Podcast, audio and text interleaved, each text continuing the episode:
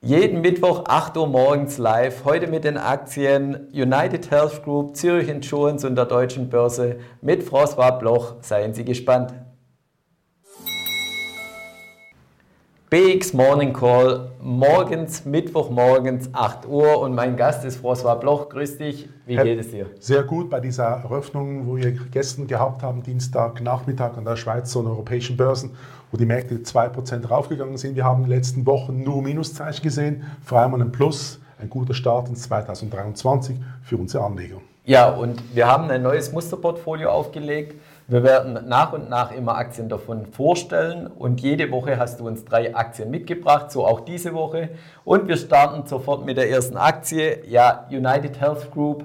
Was hat es damit genau auf sich? Also mal ist ein Gigant von der Marktkapitalisierung im weltweiten Vergleich. 495 Milliarden US-Dollar ist ein Riesentanker. Dann kann man da reinpacken die Novartis und die Roche und die Marktkapitalisierung von United Health ist größer wie diese zwei Basler Giganten. Okay, und warum macht es diese Aktie gerade so spannend, damit sie ins Musterportfolio bei uns reinpasst? Also zuerst einmal müssen wir sehen, dass das Unternehmen eine gigantische Entwicklung auf der Buchwertseite haben wir in den nächsten drei bis vier Jahren aufgrund der exzellenten Marktstellung von United Health Group in Amerika bei den über 50-jährigen Versicherungsteilnehmern. Und vielleicht auch ähm, Pharmatitel immer Dividendentitel, dieser auch oder dieser eher nicht? Zwischendurch würde ich sagen. Warum? Ganz einfach, weil dieser Titel eigentlich eine steigende Dividendenrendite hat über die kommenden Jahre. Um das in Zahlen auszudrücken, im 19 war die Dividende Ausschüttung, praktisch Rendite, war bei 4,14 US-Dollar. Im 24 laut meiner Modellen geht es auf 7,61 US-Dollar rauf. Das ist natürlich schon eine, eine Menge Stück Holz nach oben, aber man muss auch bewusst sein, dass United Health Group in dieser Zeit massiv angestiegen ist an der Börse. Das wäre jetzt meine Anschlussfrage gewesen. Hat sich der Titel die letzten Jahre oder auch letztes Jahr 2022 schon enorm verbessert oder war das auch eher ein Jahr, wo es zurückgegangen ist wie alle Aktienmärkte? Also ein absoluter Top-Player, wenn man das anschaut in der Historie. Über die letzten fünf Jahre hat dieser Titel plus 152,5 Prozent gemacht, inklusive Dividendenausschüttung. Wenn du das vergleichst mit dem S&P 500, bist du dort nur bei 48,7 Prozent. Das heißt, wir haben ganz klare Tendenzen, dass dieser Titel dreimal so viel macht wie der S&P 500 und aus diesem Grund relativ stark nachgefragt wird von den institutionellen Fondsmanagern, die dabei sein möchten, damit sie nicht den Markt hinherhinken. Das ist ja ganz klar, oder? Weil du dreimal so viel machst wie der S&P, dann musst du diesen Titel haben, schon aufgrund von der Marktgröße. Ja, und du sagtest, sehr spannender Titel. Du hast drei Stück von denen mitgebracht. Schauen wir uns den zweiten Titel an. Schauen wir über die Grenze nach Deutschland. Es geht um die deutsche Börse. Ja, was ist so besonders an der deutschen Börse? Also ich muss ganz offen sagen, ich kannte früher den CEO von der deutschen Börse und ich muss sagen, das ist eine Success Story par excellence, weil die machen etwas ganz Schlaues in ihrer Akquisitionsstrategie. Sie kaufen nicht die großen Blöcke in Europa von den Firmen von der Konkurrenz ein, sondern sie kaufen die kleinen Fische ein, sagen Größenordnung 500 Millionen, eine Milliarde im Jahr. Bei einer Marktbasierung von 30 Milliarden ist es natürlich nicht so gefährlich für das Unternehmen, wenn mal eine Akquisition auf der falschen Seite ist. Wir kennen ja auch Deutsche Börse ein bisschen besser aus der Schweiz, weil wir die Crypto Finance wurde ja vor zwei Jahren, glaube ich, eingekauft von der Deutschen Börse. Und da sieht man, dass die Deutsche Börse relativ smart und sehr dezidiert in den Markt einsteigt, sich die Objekte anschaut und dann die Fische fängt, aber nicht alle auf einen Schlag, sondern gezielt einer nach dem anderen. Und das macht die deutsche Börse als Aktie auf die Zukunft sehr interessant. Das sieht man auch schon jetzt an der Buchwertentwicklung dieser Aktie, die ich impliziert habe. Man sieht das in dem Fall, dass der Buchwert im 2019 war bei 31 Euro.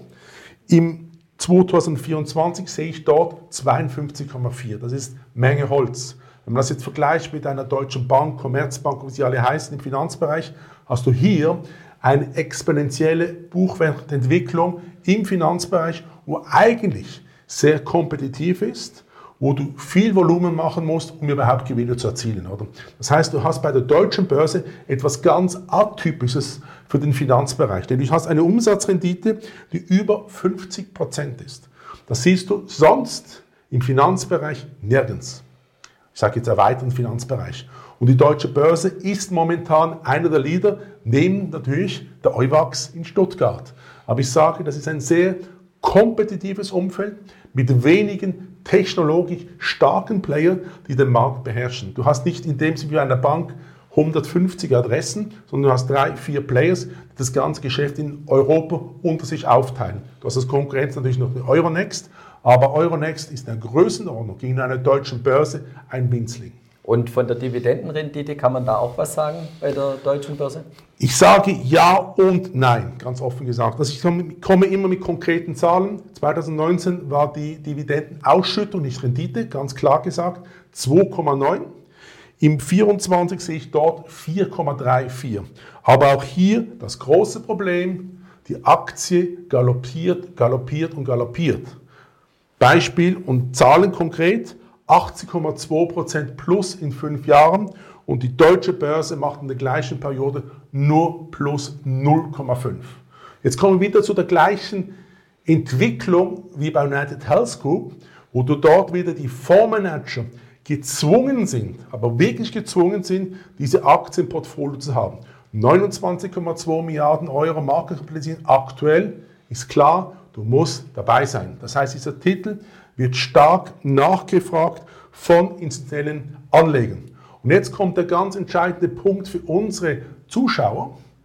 Die Umschlagshäufigkeit bei der deutschen Börse ist bei 0,15 Prozent im Verhältnis zum gesamten Kapital auf täglicher Basis. Das heißt, die Leute investieren und bleiben in der Aktie und verkaufen sie selten wieder. Richtig, und ich gehe noch einen Schritt weiter. Was das Schöne bei der deutschen Börse ist, es kommt aufgrund von den engen Spreads, die an der Börse gehandelt werden für diesen Optionen, ist, dass die Leute nochmal diese sogenannten Covered Calls machen können mit einem Ausübungspreis, der 5 oder 10 Prozent höher ist auf eine Laufzeit von neun Monaten. Das heißt, du hast einen Yield Pickup, also Gewinn Pickup von über zwei bis drei Prozent zusätzlich zu diesen 80,5, wo du gehabt hast über die letzten fünf Jahre. Sehr spannend. Kommen wir zum letzten Titel äh, für diese Woche. Schauen wir wieder ins Inland. Zürich Insurance. Was ist das Spannende an der Zürich? Also zuerst mal, ich finde es spannend und ich sage attraktiv. Zürich Versicherung hat einen Fehler der Vergangenheit, machen sie nicht mehr, seit der Italiener Greco CEO ist bei der Zürich Versicherung. Das heißt, man kauft nicht mehr wild zusammen. Das einzige Objekt der Begierde, die momentan die Zürich Versicherung hat, ist ein, ist ein indisches Unternehmen, wo sie mit zehn anderen Konkurrenten im Wettlauf sind. Aber man sieht, dass die Zürich Versicherung momentan exzellent gemanagt ist. Das heißt, sie haben nicht mehr diese großen Risiken auf der Investitionsseite, sie haben sie noch, aber sie haben nicht mehr diese ultralangen Laufzeiten der Bonds, 30 Jahre aufwärts, sondern eher kürzere Laufzeiten. Was das Starke ist und Stärke der Zürich Versicherung ist, dass dieses Unternehmen aus der Stärke wächst. Das heißt, wir haben jedes Jahr Neukundengeschäft, das generiert wird von den bestehenden Mitarbeitern, oder? Und das ist Zusatzgeschäft. Das heißt, sie haben nicht super hohen Margen, die Zürich aber sie haben Nachfolgegeschäfte, die reinkommen, plus das bestehende Geschäft und haben natürlich aufgrund ihrer Größe ein Bestand an Kunden, der ihnen niemand streitig machen kann. Der Aktienkurs die letzten Jahre ebenfalls die Entwicklung schon mitgemacht oder auch eher im Rückwärtsgang im letzten Jahr insbesondere? Also das erste Mal letztes Jahr super. Ich glaube, es ist einer der einzigen wenigen SMI-Titel. Wenn man noch die Dividende reinnimmt, glaube ich, ist das nur die UBS und die Zürich, wo im Gewinn sind. Und ich glaube noch vielleicht ein Pharma-Titel, ich glaube Novartis. Und dann hat er sich. Aber wenn man jetzt die Performance über fünf Jahre sogar anschaut, haben wir dort 89,7% plus gegenüber SMI 20,5%. Also das ist wieder die gleiche Story. Fondsmanager muss diesen Titel haben, ganz einfach. Marktkapitalisierung von 65 Milliarden Schweizer Franken. Schaust du dir mal die UBS an, leicht tiefer. Credit Suisse massiv tiefer. Also das heißt, wenn du Schweizer Fonds betreibst, Main hauptsächlich die Schweizer Aktien, dann musst du die Zürich-Versicherung haben, oder? Und dann kommen wieder die schlauen Füchse und machen zwei Strategien. Sie tun diese hohe Dividendenausschüttung in die Aktie nochmal neu investieren. Wir haben momentan eine Dividendenrendite von 5% mit Tendenz auf 5,95 bis ins 25. Und dann kannst du, weil der, der Titel extrem liquide ist an der Börse, wir haben 65 Milliarden kannst du diese Optionsstrategie nochmal anwenden, wo du, ich sage jetzt 5 oder 10 Prozent über dem aktuellen Kurs den Strike setzt auf neun Monate, macht dir nochmal zweieinhalb oder drei Prozent. multiplizierst das mit 5, bist bei 15, hast die 89,7% schon reingekippt, plus die 15%, dann bist du bei 105, 105 bis 110% auf 5 Jahre gegenüber beim SMI, der plus 20,5 ist in die gleiche Periode. Das heißt, du kannst fünfmal so viel Rendite erzielen wie in einem SMI-Investment, ohne dass du überhaupt Leverage machst. Das ist Wahnsinn, oder? Und jetzt kannst du sagen, was das Schöne bei der Zürich Versicherung hast, du hast in den letzten fünf bis zehn Jahren keine negativen Erfahrungen mehr gehabt als Anleger mit der Zürich. Du hast natürlich klar Wochen oder Monate, wo der Titel 5, 6 Prozent runterfliegt, aber du hast nicht diese Kursspanne, die du bei Lonza, Sika oder UBS gesehen hast. Du hast eher ein stabiles Kursentwicklungsbild gesehen die letzten zehn Jahre. Vor 20 Jahren war die Geschichte ein bisschen anders. Da war ja Zürich auf ganz wackeligen Beinen. Heute ist das ein Koloss.